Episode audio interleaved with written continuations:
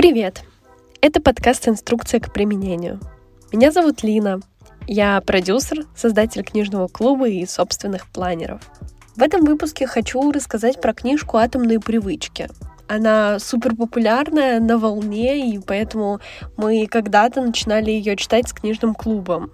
Кстати, приглашаю вас читать вместе. Мы в книжном клубе совместно выбираем литературу, знакомимся, читаем, а потом созваниваемся в зуме, устраиваем созвоны обсуждения, где делимся общим впечатлением, разбираем книгу по частям, обсуждаем понравившиеся цитаты и просто душевно болтаем. Приходите, мы будем очень рады, и все подробности можно найти по ссылке в описании. А теперь перейдем к книге. Джеймс Клир развенчивает мифы о привычках, мотивации и силы воли, опираясь на научные данные, результаты исследований, личный опыт и опыт успешных людей. Он как бы просто и понятно объясняет, как вообще из привычки сделать собственную жизнь и как внедрить что-то новое в свою жизнь. Одна из основных идей в том, что нужно наращивать и улучшать жизнь постепенно и последовательно. Идея о том, что ты запишешь берешь 10 топовых привычек там из какой-то книжки, и послезавтра уже они у тебя все будут на автомате, не работает к сожалению. Придется постепенно по одной внедрять, и это оказалось совсем не так просто. Книга состоит из четырех основных законов, которые я как раз и хочу с вами разобрать. Здесь очень много историй, практических советов, рекомендаций, всего понамешано, она так легко написана. Я помню, что мы ее обсуждали с клубом, наверное, часа полтора, потому что все были на эмоциях, и каждый оценил ее по достоинству. Давайте начнем. Первый закон — это придайте очевидность. Нужно записать текущие привычки, чтобы вообще их осознать и понять, в каком направлении нужно двигаться и от чего мы отталкиваемся. То есть это как некая точка А. Вот мы выписали привычки, а затем используем намерение. Нужно понять, когда мы будем действовать, в какое время и место. И важно указывать вот это когда и где. Например, я буду больше писать утром, сразу после пробуждения каждый день. И вот это вот место и время супер работает, потому что мозг хотя бы понимает конкретную задачу, вы не будете растягивать это на протяжении всего дня. Типа, ну да, там через часочек я сделаю, а уже знаете, когда и что делать. Также нужно использовать наложение привычек. Вместо того, чтобы объединить новую привычку с конкретным временем и местом, вы можете ее объединить с уже существующей. Например, я делаю йогу, а после йоги могу делать медитацию прям сразу. Или, например, я только встаю с кровати, сразу беру блокнот и записываю какие-то там свои мысли. Или после завтрака я сразу иду принимать контрастный душ. Ну, то есть все, что угодно, что придумаете.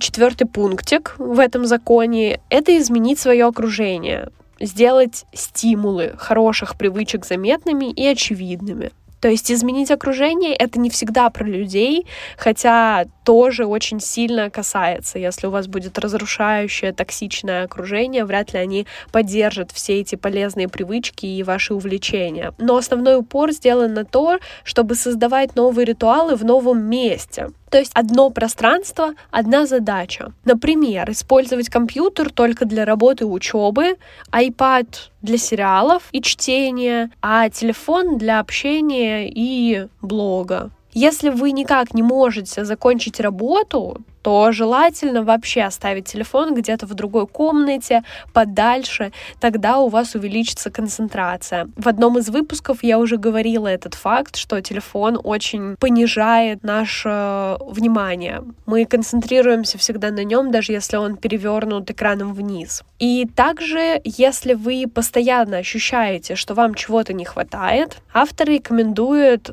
не смотреть социальные сети, потому что это вызывает ревность и зависть. По первому закону это все. Второй закон называется «добавьте привлекательности». Дофамин высвобождается не только тогда, когда вы испытываете удовольствие, но и тогда, когда мы его ожидаем. Именно ожидание вознаграждения, а не само его получение, побуждает нас действовать. И автор советует совмещать то, что хочется, с тем, что нужно. Звучит логично, но, блин, почему-то раньше я так никогда не делала. Например, тренироваться под сериал, то есть совмещать тренировку более сложное с тем, что нравится делать, просмотр сериала. И вообще представьте, что вы изменили только одно слово, вместо должны это сделать, у вас появляется фраза «есть возможность это сделать». То есть как будто каждая вот эта привычка — это всегда выбор, как жить дальше, изменять жизнь или катиться по старому сценарию. Вместо того, чтобы мы говорили себе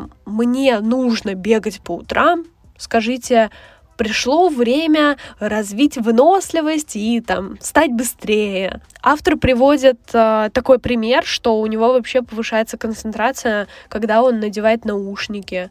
То есть, э, работая дома, ему нужно совершить одно единственное действие, которое сфокусирует вот это внимание. Надеваешь наушники, и все, ты работаешь. Вот можно потестить такой формат. Например, многие как раз на карантине начали одеваться, ну, то есть снимать домашнюю одежду, переодеваться в офисную, и это тоже увеличивало процесс концентрации. Или, может, какие-то ритуалы, там, надеть кольца, сделать макияж, поставить что-то рядом, зажечь свечи, и это поможет сконцентрироваться на чем-то конкретном. Третий закон называется «упростите». Главная причина, почему мы не начинаем, это потому, что мы хотим отложить неудачу. И очень часто мы боимся попробовать, потому что кажется, что это не получится. Но главное — начать с повторения, а не с совершенствования, потому что зачастую очень хочется сделать идеально правильнее делать постоянно, и потом уже придет вот это совершенствование. Чем меньше энергии вообще требует привычка, тем выше вероятность ее возникновения. И на самом деле нам не нужна вот сама привычка, а нужно то действие, которое мы хотим, ну то есть тот результат, который дает эта привычка. Например, если нам хочется больше рисовать, то одним из вариантов будет достать карандаши, ручки, блокноты и все это положить где-то рядом, в зоне видимости. И чем больше наше внимание и взор падает на вот эти предметы, тем больше мы об этом думаем и хотим вернуться к этому хобби или там занятию, делу. И автор вообще говорит, что а, привычки должны занимать не более двух минут. Это связано не с тем, что там заниматься спортом всего две минуты, но по идее можно начать и с этого. Там был и такой пример, где ты даешь себе пять минут, например. Я пришел в зал, вот, у меня есть пять минут, мне надо здесь поделать что-то, побыть, а потом уже посмотрим. И то есть постепенно ты втягиваешься, или там планка. Я постою одну минуту. С каждым разом ты просто самостоятельно увеличиваешь количество времени, потому что тебе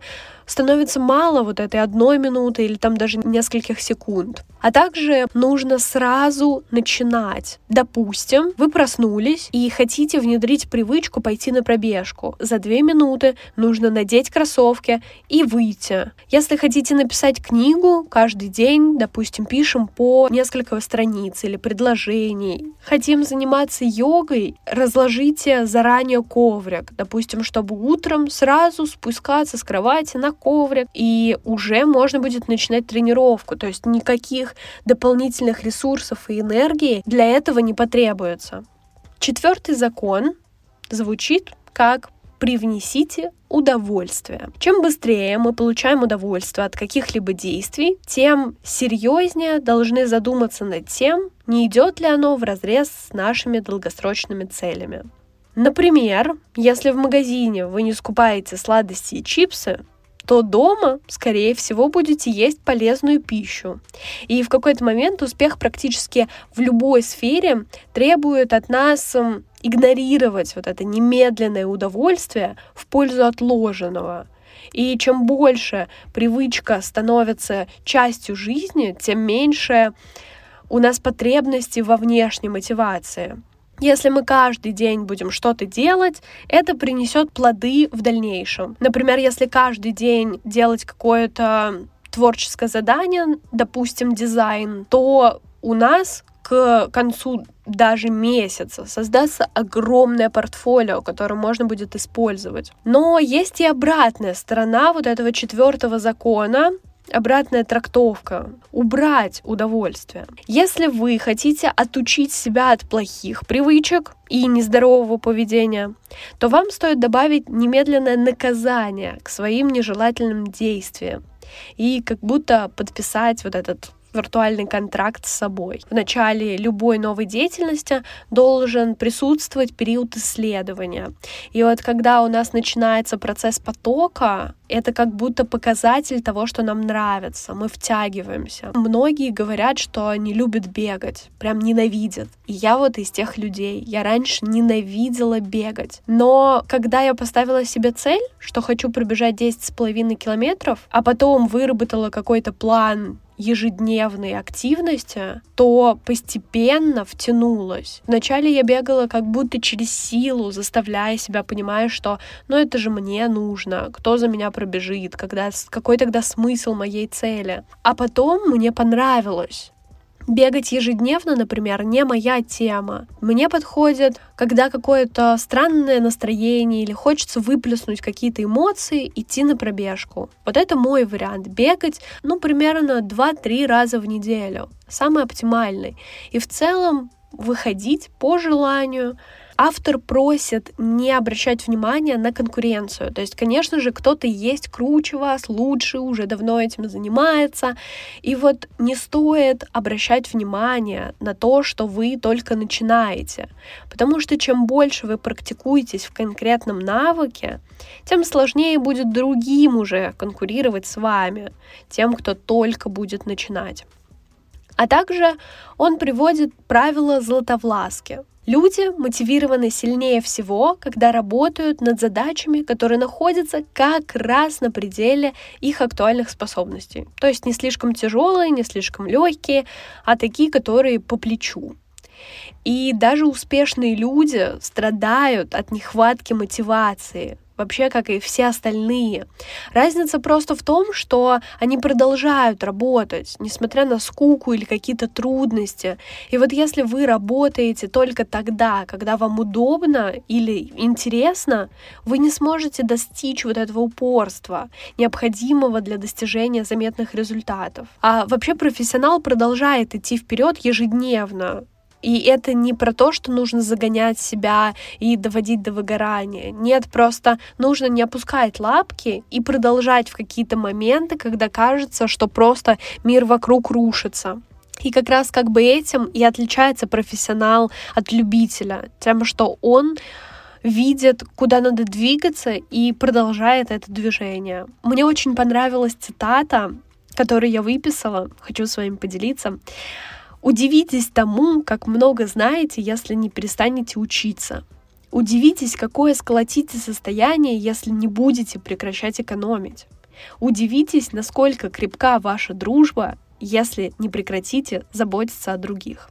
И действительно, вот это и есть те шаги, которые нужно продолжать, которые показывают себя как человека и это классное утверждение, которое хочется прям выписать себе на листочек и повесить над рабочим столом.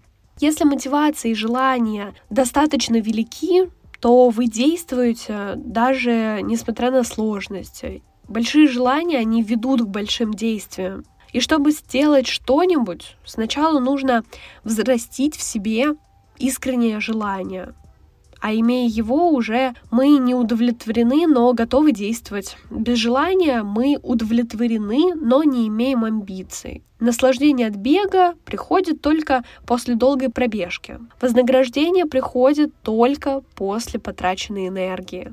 Когда мы увидели, что мы похудели, мы радуемся тому, что скинули вот этот лишний балласт. А пока мы не увидим результата, мы постоянно находимся в какой-то гонке, непонятной, загоняем себя. Но это неправильно. Нужно просто маленькими шажками идти к той самой намеченной цели, ежедневно делать усилия и идти вперед, продолжать. И вообще, эта книга очень мне понравилась потому что она разделена на конкретные части, даже если ты дочитал и хочешь обратиться к каким-то заметкам, то их очень легко найти. Во-первых, содержание супер подробно написано, а во-вторых, э, все структурировано, красиво, и не зря она популярна и переведена на много языков, и я прекрасно понимаю, почему. Вполне возможно, достаточно той выжимки, о которой я рассказала, но если вы хотите прочитать ее полностью, я буду только рада этому и с удовольствием послушаю ваши впечатления. Интересно получить вот эту обратную связь. И мне очень интересно вообще, какие у вас привычки, что бы хотелось внедрить и какие уже вы используете на постоянной основе. А я, в свою очередь, в описании собрала для вас еще дополнительную подборку и материалы на тему внедрения привычек в свою жизнь. Надеюсь, вам понравился этот выпуск. Спасибо за прослушивание. Подписывайтесь на подкаст, ставьте свои оценки на той платформе, где вы его слушаете, пишите комментарии. Услышимся на следующей неделе и пока-пока.